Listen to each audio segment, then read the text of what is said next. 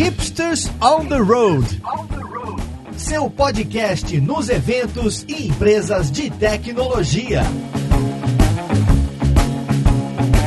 Olá, jovem! Eu sou o Gabs Ferreira e esse é o Hipsters on the Road, o podcast onde a gente conversa com empresas sobre cases de tecnologia. E hoje eu tenho a honra de, pela segunda vez, conversar com pessoas dessa empresa que eu sou muito fã e sou amigo barra conhecido de algumas pessoas de lá. Gosto bastante do trabalho deles. E da outra vez que a gente conversou aqui no Hipsters on the Road com a Gup, a gente falou sobre gerenciamento de pessoas, uma parte mais estratégica e tudo mais. Não que o que a gente vai falar hoje não seja estratégico, mas está mais focado em, em tecnologia e, e, uma coisa que eu não manjo muito, né? Então eu trouxe pessoas aqui para me ajudar, pra gente perguntar então é, sobre front-end, né? Na verdade não perguntar sobre front-end, falar sobre o case de front-end na Gup. Como é que foi, né, o começo do front na empresa e como ele evoluiu para ser o que é hoje? Vamos lá pro podcast então ver com quem a gente vai conversar.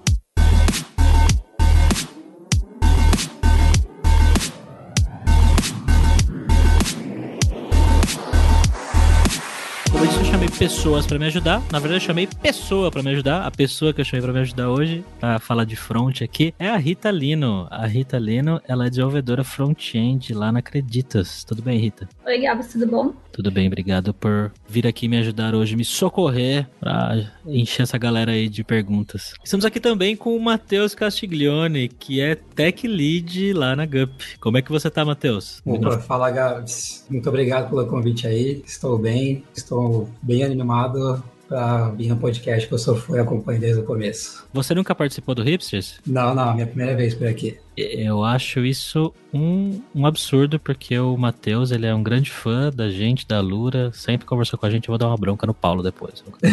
Estamos também com o Thiago Ciota, que é Principal Engineer lá na GUP. Como é que você tá, Thiago? E aí, Gabs, tudo bom? Olá, Rita. Estamos também com a Beatriz Rodrigues, ela é designer por lá. Como é que você tá, Beatriz? Oi, Gabs, tudo bom? Obrigada aí pelo espaço pra gente participar do podcast e Rita também. Bora lá então. Falta só o último convidado que eu deixei por último aqui. É, foi de propósito. Porque esse cara é um podcaster nato. Na verdade, ele é um podcaster aposentado agora. Ele é o Felipe Zambuja, vulgo Montanha, que por muito tempo tocou o Deve na Estrada lá com o Ramon. Depois de uma grande treta que eu fiquei sabendo que eles saíram na mão, eles acabaram o podcast, ele não existe mais. E ele veio aqui hoje voltar para o mundo dos podcasts, é isso, né, Montanha? pô, é, treta é sempre bom, né, para fomentar as coisas, né? Mas, pô, obrigado, obrigado pelo convite. É uma honra aqui estar falando com vocês. Só para constar, eu, é uma brincadeira, tá? Montanha e Ramon são amigos, eles não brigaram. o Montanha só realmente se aposentou do podcast. Bom, pessoal, antes da gente começar o papo técnico, eu queria que vocês dessem um resumo aí sobre o que é a GUP, o que é que vocês fazem para quem nunca ouviu falar de vocês. Pô, a GUP nós somos uma HR Tech e hoje a gente tem dois principais produtos e o primeiro produto é o GUP Recrutamento e Seleção e o segundo é o GUP Admissão. No GUP Recrutamento e Seleção é onde as empresas criam vagas, publicam vagas na nossa plataforma e dessa forma as pessoas conseguem se candidatar e se inscrever para essas vagas. E com a nossa plataforma, as pessoas elas não precisam analisar todas as posições, todos os currículos um a um, porque a gente tem uma inteligência artificial que a gente chama de Gaia, e essa inteligência ela faz uma análise através de N critérios e N algoritmos, onde ela consegue ranquear as pessoas de acordo com o fit da vaga. Então, pessoas que têm mais fit com a vaga tendem a ficar em lugares mais altos no ranking. Dessa forma, então, a gente consegue minimizar o trabalho de 100 currículos para, por exemplo, as 10 primeiras pessoas mais bem ranqueadas na nossa plataforma. E o grupo de admissão, a gente faz a segunda parte do processo do RH. Então, tudo começa ali na contratação, onde tem o recrutamento, tem a seleção, a pessoa passa por N etapas, e caso tudo dê certo, ela aceite trabalhar para a empresa, a gente precisa fazer a admissão e onboard dessa pessoa. E nesse momento as coisas começam a ficar um pouco burocráticas, então envolve documentação, contratos, assinaturas, e através do grupo de admissão a gente consegue fazer isso também de forma online digital. Então as pessoas elas conseguem enviar seus documentos, elas conseguem assinar documentos e a gente também consegue fazer validações através de também inteligência artificiais e alguns algoritmos. E isso tem o mesmo valor valor fiscal que teria se fosse feito de forma física. Bom, pessoal, Eu queria então agora entender, a gente está aqui num case sobre front-end, né? Então, queria entender como é que começou a área de front aí, no início de tudo, né? Inclusive, quanto tempo faz que isso começou? Quantos anos tem a GUP? E o que, que vocês escolheram de tecnologia lá no início e por quê? Então vamos lá. Pô, essa história a gente conversou com, com o Robson, né? Que até você comentou que já gravou um episódio aqui também. Pô, começou lá em 2015 a parte do front, que foi com o famoso bootstrap, né? Então, pô, como toda startup no começo, ele tinha que provar um conceito, tinha que ser ágil, né? Tinha que conseguir provar o quanto antes aquilo funciona e não só pensando em, em muito a longo prazo em que usar o que, que é melhor, o que, que não é. Então a gente precisava de agilidade, né? Então usamos um gerador de bootstrap lá, né? O Robson veio com know-how mais de Big Data, mais de back-end, né? Um pouco de inteligência artificial. Então a parte de front era mais, mais crua, vamos dizer assim, né? E, pô, fomos usando algumas bibliotecas ali para conseguir fazer a prova de conceito bacana, assim. Então isso lá, meados de 2015. Em 2016, 2016, então teve o primeiro time que começou a, a ter mais. Ah, vamos contratar uma pessoa que manja um pouco mais de front e tal. E em 2016 teve a, o primeiro time aprendendo é, o React. E aí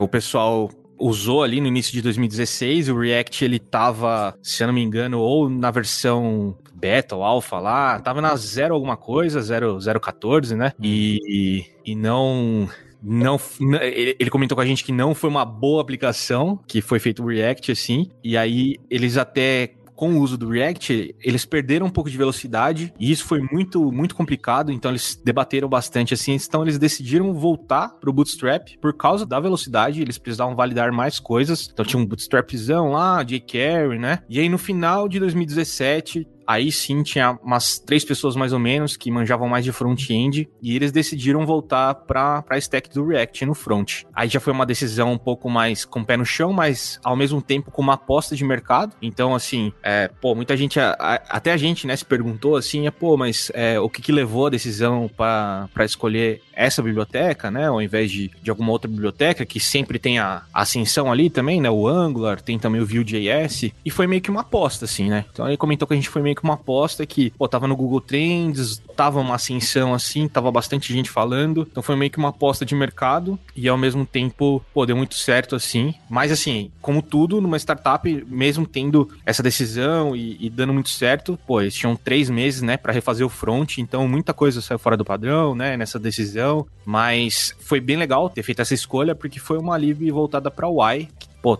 começou a dar mais velocidade no desenvolvimento, então tava bem, bem mais maduro naquela época. O pessoal de front, pô, queria e aprendeu bastante a fazer. Então foi meio que uma aposta assim que deu certo no começo. Mas deixa eu ver só se eu entendi. Eles começaram com Bootstrap, aí tentaram colocar React, não deu muito certo, foi pra Material UI, foi isso? É, eles voltaram pro, a gente voltou pro Bootstrap, né? Ah, tá. porque assim, a gente usou o Bootstrap, jQuery e tal, e a gente tava na, na fase de pô, prova de conceito, né? Ter que ter validação rápida e tal. E aí a gente teve uma decisão de começar a usar o React por tendência mesmo, por mercado, por apostar. Só que usamos lá em meado no começo de 2016, que também o React estava bem no começo, assim. Então, por conta disso, a gente perdeu muita velocidade. E aí foi uma, uma decisão meio estratégica ali, ó, vamos voltar a usar o Bootstrap, ah, é, tá. com o jQueryzão lá. Então voltou, né? Deu um passo para trás. E aí sim, com um pouquinho de mais tempo, né? Porque isso também é relativo relativo e também com a entrada de mais pessoas com um know-how melhor de front-end, aí sim teve uma decisão novamente de voltar ao React, né, com uma aposta ali de. React desse, desse tempo, né, de 2016 para 2017, teve uma ascensão bem legal, tava no Google Trends, tava com um suporte bem bacana, então isso foi, um, foi meio que uma aposta da empresa, mas teve essa decisão de usar o React e aí sim, a partir desse momento até hoje, é a nossa lib de UI principal. E foi uma aposta que acabou valendo a pena, né? Porque vocês apostaram e a lib tá aí até hoje bombando. Acho que dos três ali, React, Vue e Angular, React continua no, no topo. É, exatamente. Assim, eu não quero levantar essa polêmica não aí. Você que levantou essa bola aí, né? mas, mas, pô, eu pessoalmente também gosto bastante, assim. Foi a biblioteca, né? A, a lib de UI de front que eu mais é, estudei e, e, trabalhei com ela, assim. Então, para mim, é uma, foi uma aposta bacana também. E, bom, vocês pegaram o React bem no início, né? Falaram aí que droparam por um tempo, depois voltaram, e, mas de qualquer forma, foi bem no início, mais do que imagino, mais no início do que muita gente que tá ouvindo a gente aqui agora que começou a usar React recentemente. E como é que foi se adaptar a todas as mudanças que, que aconteceram na biblioteca React, né? O que que... Porque assim, quem pega as coisas no início vai passar por um monte de coisa até o negócio ficar estável, até decidirem o que é melhor, até decidirem qual é a melhor abordagem de desenvolver. Foi tranquila essa parte? Como é que foi? A gente teve vários problemas, né? A gente começou o projeto com o Create React App, né? Aquele uh, o Clido de geração de projeto React. E mas por necessidade de algumas outras coisas a mais, a gente acabou injetando no começo. Então a gente começou com algumas mudanças no, no Webpack, né? Porque até então quando você usa o Create React App, você é, não precisa é, manualmente é, manipular manipular ali o, o Webpack. E com isso a gente teve algumas passagens de versões de React que foi um pouco mais trabalhosa, né? Até mesmo decisão de qual lib de teste que a gente ia usar e tudo mais. É, hoje a gente basicamente tendo dois produtos, né, como o Matheus já comentou, que é o o recrutamento, seleção e o, e o admissão, são dois produtos que foram gerados em tempos diferentes, né? O recrutamento e seleção, ele foi feito no começo, então, assim, teve muitos aprendizado naquela época, e o admissão, ele já foi iniciado ali no, no final de 2019, então, já foi feita uma arquitetura um pouco diferente, a gente já começou a usar TypeScript no front, a gente não usou mais Enzyme, a gente usou a, a Test Library, então, a gente experimenta algumas coisas novas para poder realmente estar tá sempre acompanhando a evolução de tecnologia no front. Vocês tinham mencionado pra gente na pauta também que vocês tiveram que lidar com a evolução da arquitetura, separar em outros repositórios. E vocês falaram também de um termo que eu não sei o que significa, é, tal de commons. O que seria isso? Esse foi um trabalho que a gente teve, porque no início, quando tudo começou, a gente tinha um projeto só, que era um grande monolito, e com o tempo isso a gente acabou dividindo ali em duas frentes, né? Uma parte de candidatos e candidatas e uma outra parte ali de usuários e pessoas lá da empresa. E além dessas duas partes, esses dois projetos, a gente também tinha um terceiro projeto que era o que era comum. Então, componentes de negócio, funções utilitárias, helpers e design system. Só que com a chegada do admissão, como o Ciota falou, o admissão ele ia precisar utilizar muitas coisas que estavam nesse Commons. E tanto esse Commons, a parte de candidatos, a parte de empresa, era um projeto no GitHub, onde tinha três projetos dentro. E o primeiro trabalho foi a gente analisar. Precisamos extrair o Commons para que o admissão consiga fazer o uso dos componentes de negócio, dos componentes que vão ser comum e qualquer outra função utilitária ou helper que a gente acaba precisando. Então, o primeiro passo foi a gente realizar vários estudos e várias análises. Então, como a gente ia extrair, para onde a gente ia extrair, qual que era o seu plano que a gente ia realizar para fazer essa extração. E basicamente o que a gente fez foi analisar todas as hipóteses. Então a gente desenhou um gráfico colocando prós e contras de cada um dentro de uma sala com várias pessoas a gente discutindo. E no final a gente olhou para o gráfico, para a tabela e viu tipo, qual que tinha mais vantagens e talvez desvantagens que a gente pudesse aceitar naquele momento. E aí o processo foi a gente criou um repositório novo no GitHub. A gente gente mandou todo o projeto inteiro para lá do jeito que estava o projeto, com os três projetos dentro, a gente mandou para esse novo projeto e a gente fez isso porque a gente queria ter um histórico de commits. Então, se a gente só criasse o projeto novo e só pegasse a pasta do Commons e mandasse para lá, a gente não ia ter nenhum histórico. Então, a gente pegou todo o projeto com todos os, o commit, todos os históricos, para que a gente tenha esse, essa timeline do que aconteceu. E depois a gente removeu tudo que não era Commons, então só ficou o que era comum para os projetos nossos. E aos poucos a gente foi lá no nosso monolito, removendo o Commons, que agora era um novo projeto, e atualizando as importações. Então, a gente foi no package JSON, a gente, em vez de importar uma biblioteca, a gente estava instalando uma biblioteca como um repositório do GitHub, e aí a gente foi conseguindo realizar essa migração de forma progressiva. E essa migração, ela foi muito custosa, assim, em termos de tempo, porque imagino que tenha precisado ficar, talvez, uma, algumas pessoas dedicadas né, para fazer essa extração e mesmo assim não parar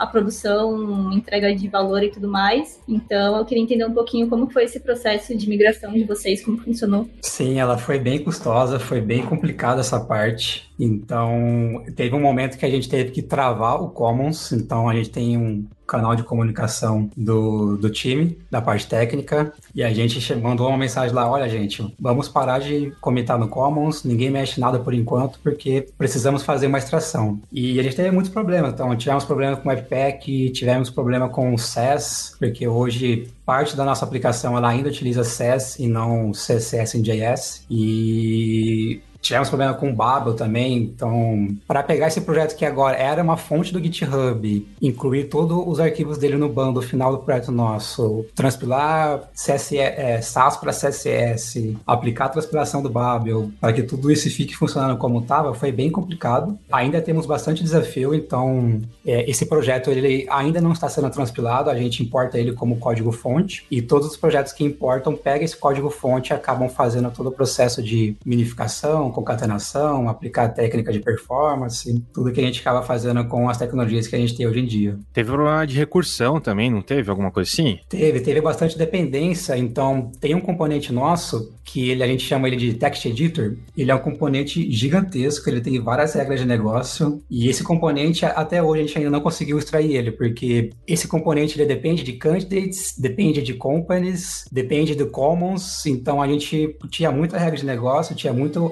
acoplamento entre esses projetos. Então, esse componente hoje, ele ainda está no nosso monolito, na pastinha commons que a gente acabou migrando para o novo repositório. Imagina atualizar todas essas referências, né? Aquele PR bonito que, que fica depois para atualizar tudo, né? E eu lembro, eu lembro que quando essa, esse pull request de fato foi pro ar, assim, né? E, e, e, foi aprovado e a gente ia fazer o deploy disso, eu lembro nos comentários, assim, a quantidade de GIF das pessoas colocando, aê, agora vai, foi e tal. Foi, foi, foi legal essa parte. Poxa, é, vale a pena lembrar também, né, que é, esse investimento todo em front, que foi, começou a fazer mais ou menos nessa época de extração, né, a gente começou a aumentar o investimento em desenvolvimento de front, é, exatamente pelo alto custo de manutenção. A gente desenvolvia coisas novas, a gente não tinha uma previsibilidade de entrega legal, muita coisa de front que a gente criava nova, a gente também não tinha uma possibilidade de entregar com a melhor, da melhor forma. Então, começar a investir em front e separar os projetos, em pensar em um projeto que ele pode ser reutilizado entre os times, né, e desacoplar esse monolito monolito que a gente tinha antes para ter outros produtos, isso foi muito importante para a Gup crescer e muito importante para a gente começar a ter novos produtos, assim como foi o, o Gup Admissão. Pessoal, e vocês tinham mencionado também a questão do uso de um design system, e esse design system a gente sabe que tem vários no mercado aí, mas o jeito que vocês falaram para mim deu a entender que foi algo que vocês desenvolveram, é isso mesmo? É isso mesmo. Com relação ao design system, assim, a primeira versão que a gente teve dele, na verdade, a primeira, o primeiro uso de componentes design system aconteceu com a biblioteca da Material UI, né? E isso foi levado por um bom tempo para a gente ganhar velocidade e também porque na época da, do início de tudo, o nosso time de design era a proporção de designer para desenvolvedor era bem menor. Tinham duas pessoas assim que cuidavam de design, sendo que já existiam acho que uns quatro times aí pro lado lado de companies e, e candidates. É, então, a gente precisava muito acelerar essa, essa questão e não ia ter como o designer olhar para isso, assim, né? Para essas diretrizes. Mas a primeira versão existente, que foi chamada de design system, assim, na GUP, foi toda essa questão do commons, né? Porque muitos componentes também começaram a habitar esse ambiente em comum dos projetos. Então, é, começou a ser desenvolvido alguns componentes de botão e outros elementos para serem reutilizados. Só que, com a, a evolução do time de design, a gente começou a perceber que esse design system existente, ele tinha muito objetivo de acelerar o desenvolvimento. Era um projeto que era muito pensado com essa mentalidade realidade não se conectava 100% com a realidade do que a gente tinha no Figma ali, né? A biblioteca dos componentes do lado de design. É, então tinha muitas inconsistências, tanto do lado de design, o que a gente tinha componentizado do nosso lado, quanto do lado do Commons, que era esse ambiente em comum, quanto também do que estava indo pro projeto final, né? Pro usuário final. Então acabava que muitas das decisões do time de design eram despriorizadas, porque não se conectavam com essa realidade do, do, do Commons e do, do código final. E quando a gente percebeu isso, isso, a gente sentiu essa falta de uma linguagem única entre todos os times, porque eram muitas inconsistências, assim, desde praticamente 300 cores únicas sendo usadas no código, até muitos tipos de botões, componentes que poderiam ser unificados também. E aí foi quando a gente começou o movimento de, de padronizar, ainda sem aprofundar muito no conceito e no caminho que a gente seguiria do, de design system, mas primeiro padronizar, assim. Então a gente transformou essas 300 cores em um esquema que foi definido pelo time de design, de cores da marca, escalas de cinzas, reduziu drasticamente assim, né, a quantidade de cores e transformou isso em variáveis no código. Então a gente tinha as variáveis de cada cor também definidinhas. E depois a gente começou também a desenvolver o que hoje a gente tem é, conceituado e chamamos de base components, né, que são os componentes indivisíveis, como se fossem componentes átomos, se a gente fosse fazer um paralelo com o conceito de atomic design, assim. E aí a gente, por exemplo, desenvolveu o botão e suas variantes, definimos uma estratégia de migração desses antigos para usar um único componente que tivessem as variações possíveis, mas que não fossem de uma biblioteca externa e nem tivesse muitas variações, né? Variações para fora da guideline de marca. E aí acho que dentro desse conceito, quando a gente começou a aprofundar mais, a gente começou a seguir um modelo proposto pela Meiuca, que foi de design tokens. Hoje essas design tokens são variáveis de estilo que a gente espelha com a mesma semântica, tanto para o time de design quanto no código.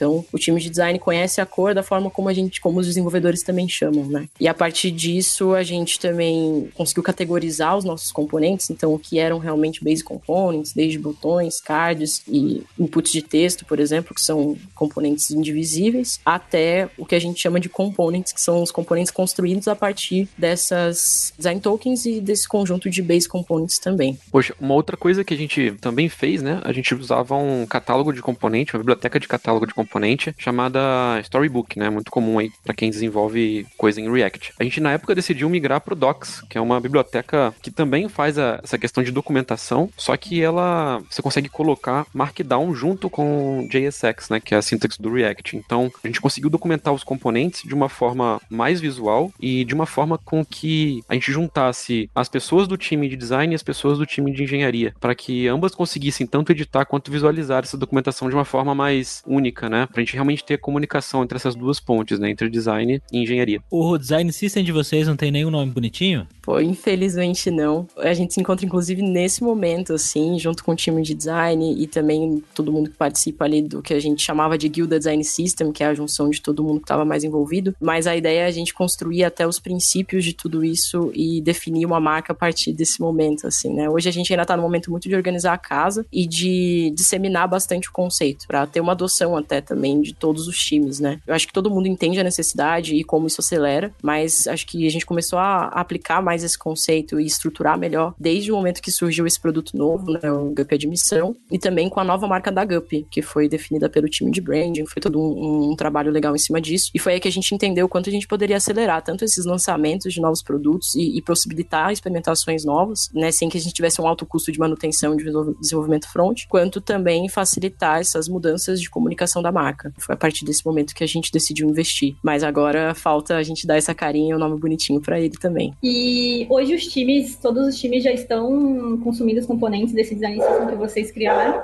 ou tem alguns ainda que precisa migrar ou que é, acaba construindo componente local? Os projetos eles utilizam boa parte do nosso design system e também dos nossos componentes de negócio compartilhado, mas acontece de em alguns lugares a gente precisar fazer algum componente que seja específico para algum contexto ou para alguma tela. E normalmente esse componente específico ele pode ou não utilizar coisas do design system, mas não necessariamente ele é tão genérico para estar no design system. E aí a gente acaba entrando em, em outros conceitos que são as camadas do design system, né? Onde a gente tem o design system, só que em um nível dessas camadas a gente vai ter um design system por time. Então seria componentes que são do escopo de um time específico. E aí a gente acaba utilizando, criando esses componentes e ficando dentro ali, onde o time acaba cuidando disso, mantendo, é, criando, realizando a manutenção. É como se fosse uma evolução, né, Matheus? Os componentes, eles eram criados para um cenário específico, né, de algum produto que a gente tem, e aí eles acabam evoluindo e falam assim, não, esse componente em si, ele, ele tem o poder de ser reutilizado e ser parte de vários pontos do,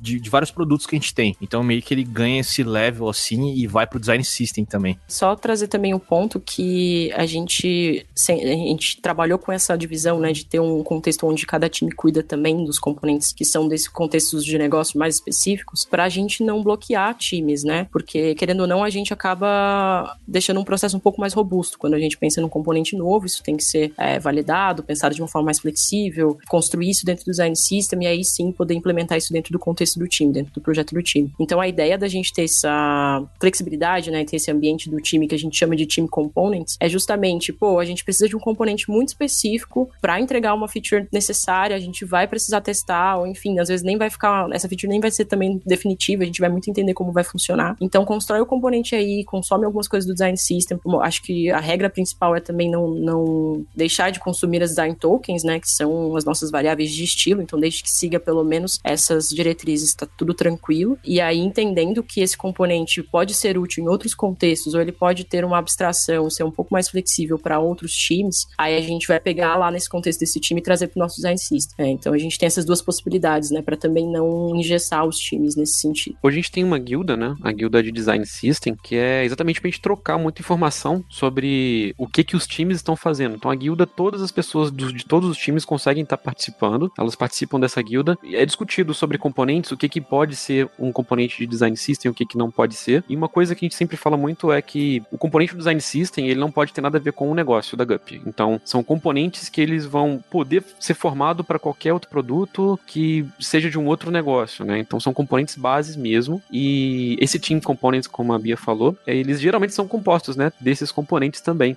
Basicamente é isso. Pô, eu queria só um fato de curiosidade aqui. É, a gente comentou, né, que a gente migrou do Storybook para o, o Docs por conseguir escrever melhor, né, a, a descrição com Markdown, etc. E, pô, o Storybook ele também tem isso hoje, né? Então, na época que a gente migrou, foi uma, uma um dos pontos de decisão foi esse. Mas hoje as versões mais novas do Storybook também tem. Então, são duas ferramentas muito boas para quem está pensando em documentar componentes ou criar um design system, né? O Storybook e o Docs. E uma curiosidade legal que o Docs ele roda em cima da, do Gatsby, né? Que é um, é um gerador de páginas estáticas em cima do React, assim. Então é bem, bem legal. Quem tiver curiosidade, dá uma olhada, é DocZ, Docs.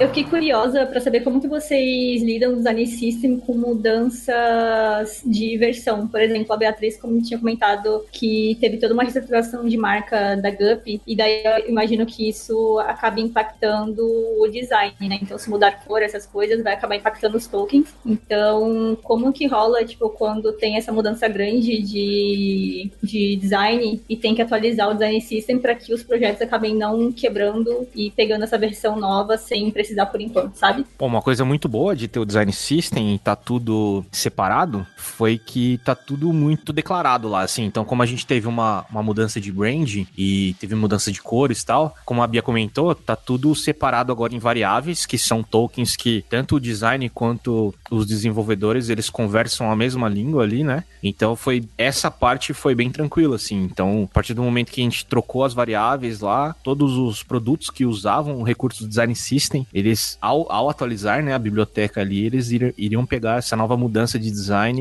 e se auto-aplicar. É, e hoje a gente realiza esse controle através de tags do GitHub. Então, qualquer mudança que a gente faça no design system, isso precisa passar por o nosso processo de code review. E uma vez que a gente mergeia essa branch de desenvolvimento para main, a gente dispara nossa pipe e na pipe a gente vai gerar uma nova tag no GitHub e somente os projetos que forem lá no package deles atualizarem para essa tag mais nova que eles vão receber essas mudanças. Então, nessa migração da marca a gente fez exatamente isso. A gente trocou todos as, os nossos design tokens, geramos a tag nova e aos poucos os projetos foram lá e se atualizaram para puxar a versão mais nova do Design System. E como que vocês lidam com questões de responsabilidade? Porque imagino que os produtos também eles têm que ser adaptados para mobile, para iPad, enfim. E com acessibilidade também, né? Que a gente que é front-end julga como uma parte muito importante do nosso trabalho, que é garantir que a nossa aplicação ela tá sendo é, acessível por todas as pessoas, né? E ainda mais vocês que têm um produto tão importante que é recrutamento, né? Permitir que as pessoas elas sejam é, recrutadas candidatem às vagas. Como que vocês lidaram com essas duas responsabilidades? Então, com relação à responsividade, é, lá no início, assim,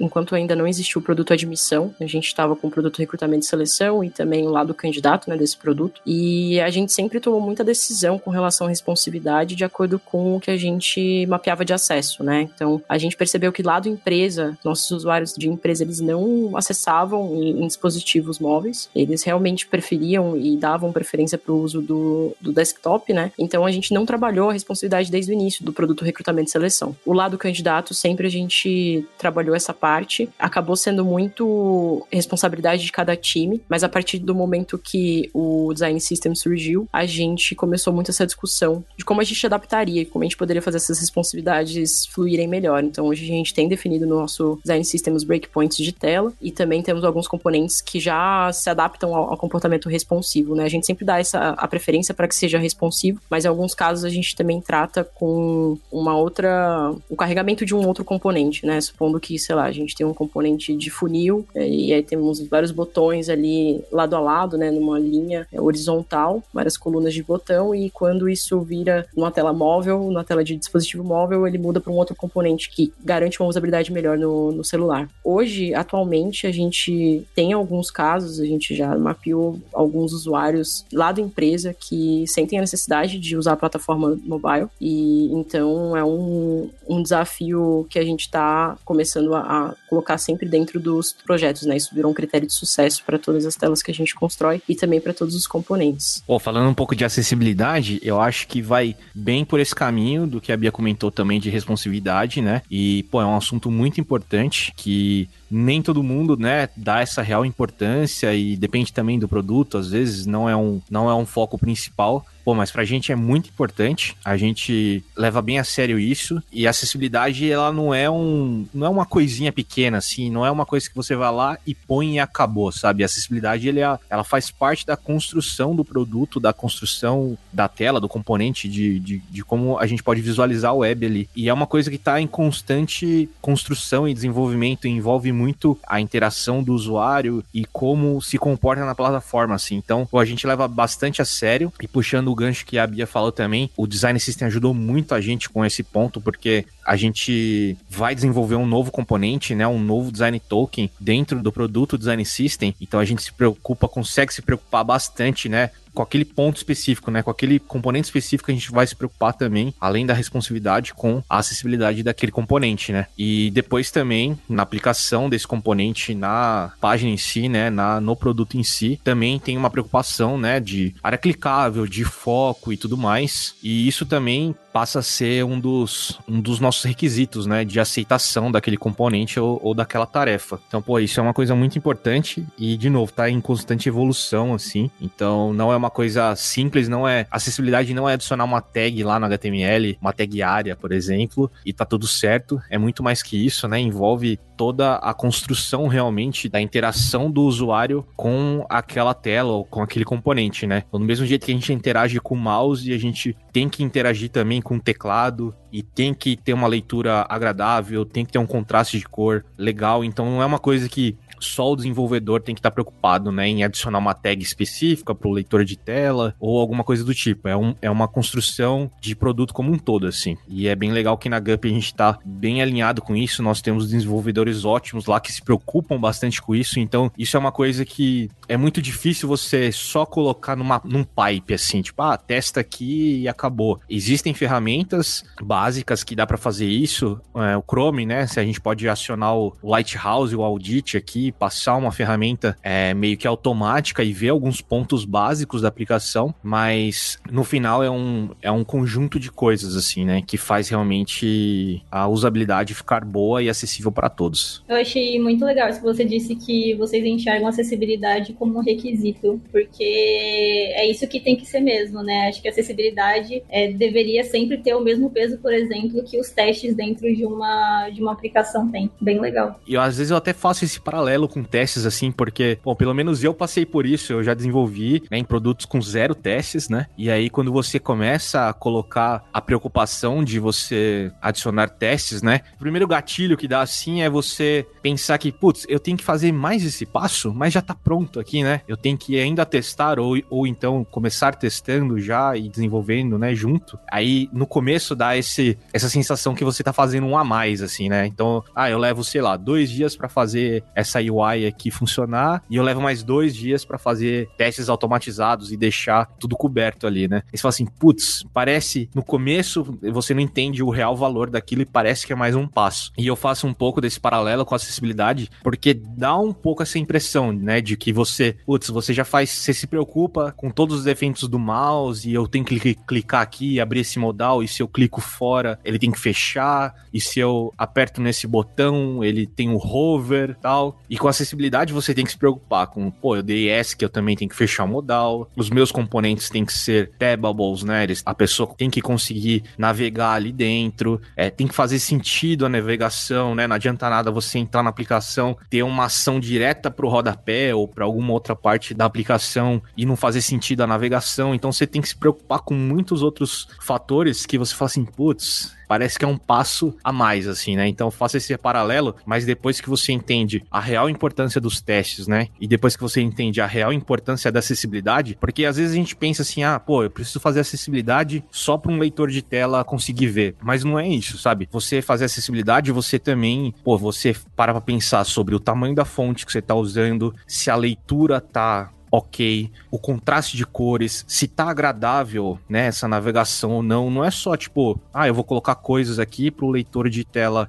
fazer, pensar em acessibilidade também faz você um desenvolvedor melhor, porque você para de, por exemplo, escrever div para tudo. Ah, vou fazer uma div aqui, coloco um clique ali do React nela e vai funcionar. Eu Mas não, aquilo isso aí, hein? É, tipo, aí o acessibilidade faz você, pô, você tem que usar, isso aqui é um botão, isso aqui é um link, isso aqui é um parágrafo, isso aqui é uma seção. Então, o acessibilidade ele traz um pouco também para você saber escrever o web direito, assim. Isso é bem legal. O nosso propósito, né, é transformar a empregabilidade do Brasil. Gente sabe que a gente quer chegar em todos os tipos de pessoas, em, em todas as pessoas que de repente pode ter alguma limitação. Então, a gente quer usar tecnologia para chegar em todo mundo. Então, é realmente trazer empregabilidade para o Brasil inteiro. E falando disso também, é muito importante saber que a acessibilidade não é só no próprio componente, né? Sim, o, o design system ajudou muito a gente a fazer o componente ser acessível, mas uma coisa muito importante falando tecnicamente é que a composição, a orquestração de como esses componentes se comportam na tela, onde você for usar esse componente, é muito importante também. Como ontem falou da questão do tab, né? Então você tem uma ordem ali de qual o componente primeiro, qual o segundo e o terceiro por aí vai. Então, assim, a gente tenta levar o máximo de acessibilidade tanto para o componente quanto também para o uso dele nas telas. É, tipo, pensa numa. A, a, navegação ela tem que ser fluida, né? Então pensa que você está navegando, por exemplo, num, é, num header de uma aplicação e esse header da aplicação ela tem um menu. A gente pode pensar, sei lá, na página do Google. Vai na página do Google, lá no header você tem aqueles quadradinhos que você abre os outros produtos do Google. Esse quadradinho a gente pode chamar de um overlay, né? Pode ter até chamar de um modal se quiser. Não tem a, característica de um modal, né? Que deixa o fundo escuro, mas ele é um overlay ali que abre e a partir do momento que você está navegando ali dentro, você está num outro contexto. Então vamos supor que aquilo é um componente e ele está acessível e você navega ali dentro tal, tudo bonitinho. Mas a partir do momento que você deu ESC ou que você saiu daquele contexto, você tem que voltar para onde você tava. E aonde você tava não tem nada a ver com aquele componente que abriu. Então essa navegação, ela tem que fazer sentido também. É isso que o,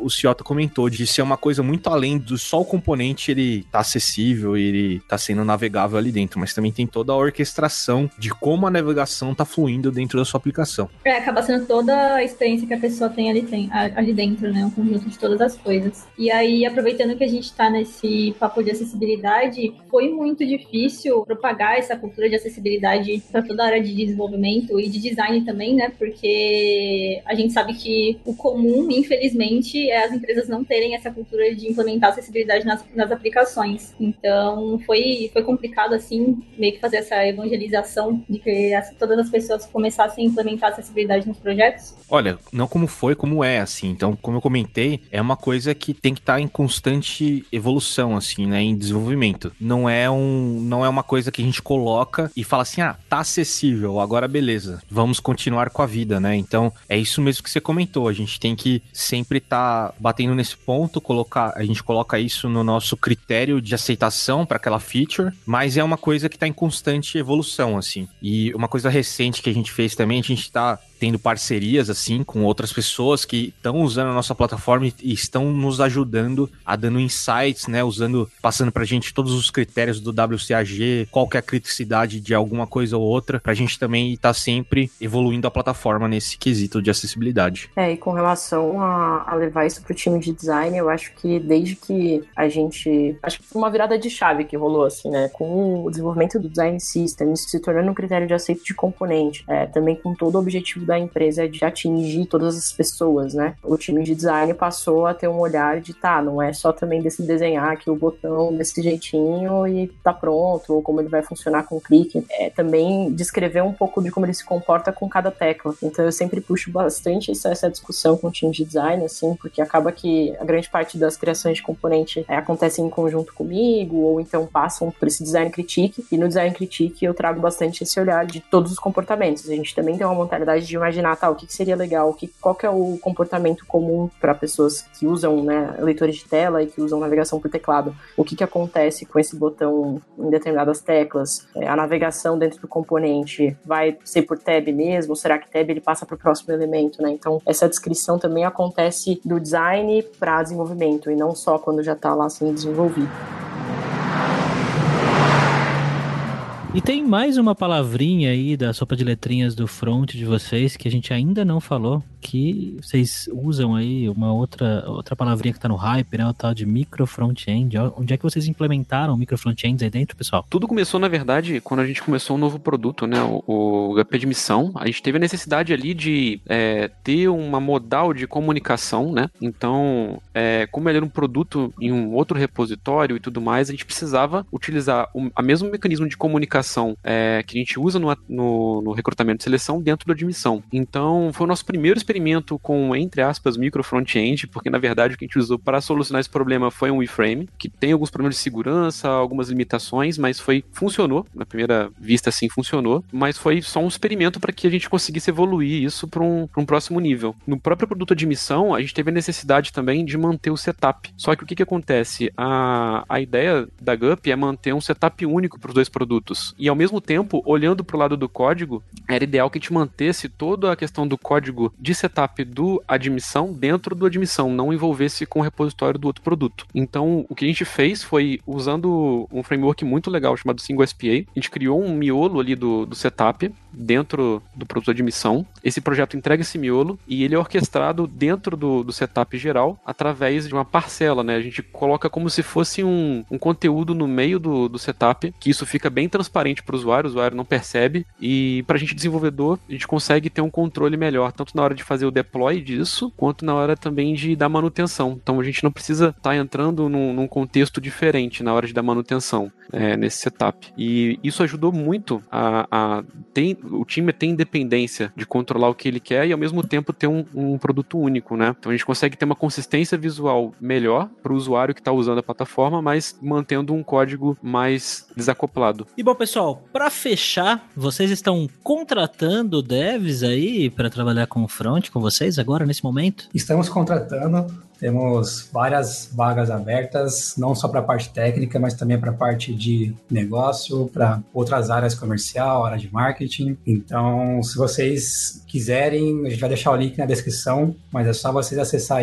tech-career.gup.io e vocês vão ter acesso às nossas vagas de tecnologia. Vamos deixar o link aí na descrição do episódio, como sempre. E Beatriz, para a parte de design, estão procurando designers aí também? Estamos com certeza. Recentemente a gente praticamente dobrou o time do ano passado para agora, mas ainda estamos contratando mais designers. É, a gente quer muito aproximar aí a proporção de design desenvolvedor, desenvolvedor e pessoas desenvolvedoras. Então, estamos contratando sim. Essas vagas de design também aparecem no Tech Career, que é o link que o Matheus comentou. Então, vem designers também. Boa. É isso aí, galera. Tem bastante vaga, ó. Tem vaga de designer de produto, liderança técnica, product manager. Tem uma, uma vaga aqui que é de pessoa desenvolvedora full stack. Então, pô, se você. Nossa stack é toda em JavaScript, então você manja de Node, é tudo Node no back-end. No front também tudo JavaScript. Então, pô, estamos com muita vaga aí. Se você é mais especialista em front, manja pouco de back, pode mandar. Mais, manja mais de back, menos de front também, pode mandar. Que a gente tá precisando bastante de ajuda, temos bastante desafios aí pela frente. Boa, mandem currículos aí pro pessoal. Mais uma vez, o link para as vagas na GUP tá na descrição aqui do episódio. Pessoal, muito obrigado pela participação de vocês. Foi um case muito bacana. É, acho que a Rita gostou de participar, né, Rita? Com certeza. Adorei o convite, adorei saber um pouco mais sobre a cultura, sobre os processos da GUP. Foi bem legal. Próxima vez que tiver um case de front, eu te chamo de novo. Aí sim. e você, ouvinte, que tá aqui com a gente, obrigado também também pelo download. Se você gosta do hipsters.tech e do Hipsters on the Road, deixa uma avaliação pra gente lá no iTunes. Manda esse podcast pros seus amigos, manda lá no grupo da família. E quanto mais gente ouvir aqui o podcast, melhor. E ajuda a gente também, né? E se você tem um case legal aí na sua empresa de tecnologia que você quer contar pra gente, entre em contato comigo nas redes sociais, pode ser no Twitter, Instagram, no e-mail. Minhas redes estão aí disponíveis e abertas para todos vocês. Bom, até o próximo episódio. Tchau, jovem. E olha só, eu sou Paulo Silveira, CEO da Lura, estou trazendo um recado para você que escuta o Hipsters on the Road para fazer parte da nossa comunidade, da comunidade hipster, nerd, dev, que a Lura tem criado ao decorrer dos anos com esses podcasts, com os vídeos no YouTube, com todo esse Alura verso de pessoas que têm paixão por tecnologia. Para você ficar a par do que está acontecendo, além de se inscrever no nosso canal do youtube.com/alura, eu recomendo a newsletter que eu escrevo pessoalmente, trazendo reflexões sobre especialista versus generalista, sobre o profissional em T, sobre o mercado de trabalho, lá em alura.com.br/imersão, totalmente gratuito. Você ouviu o hipsters.tech, produção e oferecimento alura.com.br, cursos online de tecnologia e Kaelon, ensino e inovação. Edição Radiofobia, podcast e multimídia.